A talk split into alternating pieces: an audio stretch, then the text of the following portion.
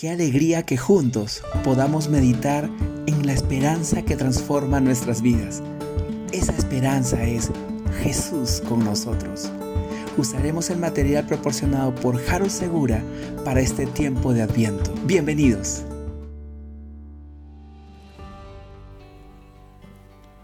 Eliud, padre de Eleazar. Eleazar, padre de Matán. Matán, padre de Jacob. Y Jacob fue padre de José, que fue el esposo de María, del cual nació Jesús, llamado el Cristo. Así que hubo en total 14 generaciones desde Abraham hasta David, 14 desde David hasta la deportación a Babilonia, y 14 desde la deportación hasta el Cristo. Mateo 1, 15, 17, nueva versión internacional.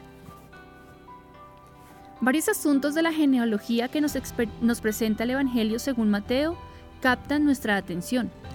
El primero es su simetría. Aparecen tres grupos de 14 generaciones cada uno.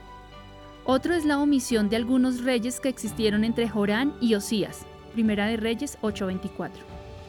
Uno más, y el más extraño para las costumbres orientales, es que nombra a cuatro mujeres, Tamar, Rahab, Ruth y la mujer de Urías. Resulta extraño porque los derechos mesiánicos legales se establecieron por la línea paterna. Más llamativo aún es que las mujeres mencionadas eran extranjeras y algunas de dudosa reputación moral. Esta genealogía resalta la humanidad de Jesús en su máxima expresión. El Cristo, que procede del Altísimo, tiene una ascendencia terrenal cruzada por la diversidad cultural y marcada por el sello de lo humano. En esta lista se incluyen reyes de mil batallas, familias deportadas, hombres que probaron el amargo sabor del error y mujeres que defendieron su dignidad en contra de todo y de todos. Jesús, llamado el Cristo, es el Mesías esperado, pero ya esta genealogía explica por qué también, aunque anhelado, será despreciado hasta la condena de la cruz.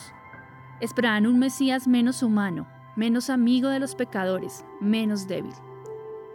Nuestra redención viene por medio del Dios humanado.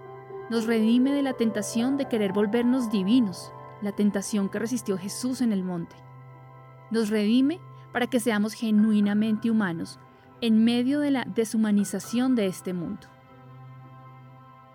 Para seguir pensando.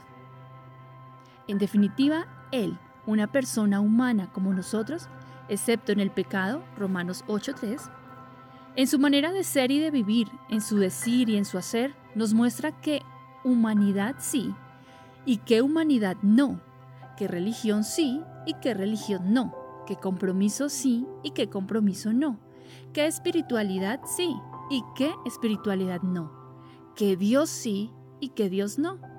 Marta Subia Guinea, teóloga, Universidad de Deusto.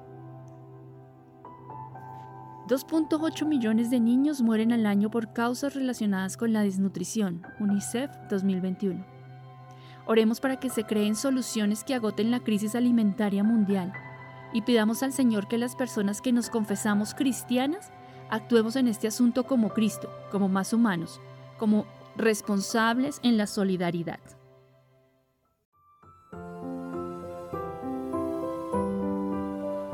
Gracias por escucharnos. Recuerda que en la Confra Salitre somos familia.